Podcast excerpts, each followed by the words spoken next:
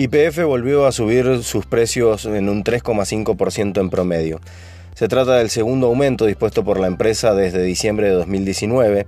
El anterior se había concretado el 19 de agosto con una suba promedio del 4,5%. La petrolera YPF puso en vigencia esta medianoche un aumento del 3,5% en promedio en el precio de sus combustibles con un ajuste diferencial de valores de acuerdo a la región del país.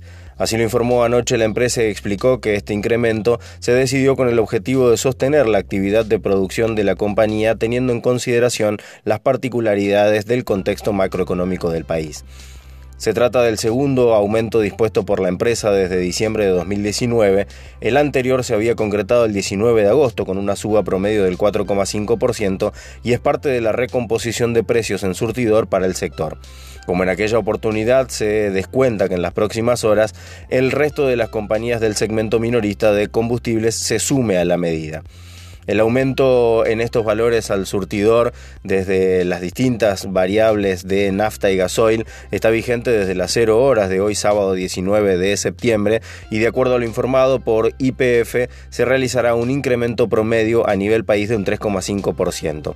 El aumento se encuentra en línea con la decisión de recomponer asimetrías históricas a nivel federal, recortando las brechas entre capital federal y el interior del país, explicó la empresa. A modo de ejemplo, una vez los costos logísticos, Jujuy está un 4,5% por encima del resto de las localidades y fundamentalmente con capital federal. La petrolera también comunicó que sostiene el descuento al personal de salud, es un 15% y afecta aproximadamente a 100.000 personas que están adheridas al programa de IPF. El último incremento se había registrado el 19 de agosto en un 4,5%, pero la implementación de un esquema de precios que recorte las brechas históricas entre Capital Federal y el interior del país empieza a profundizarse a partir de ahora.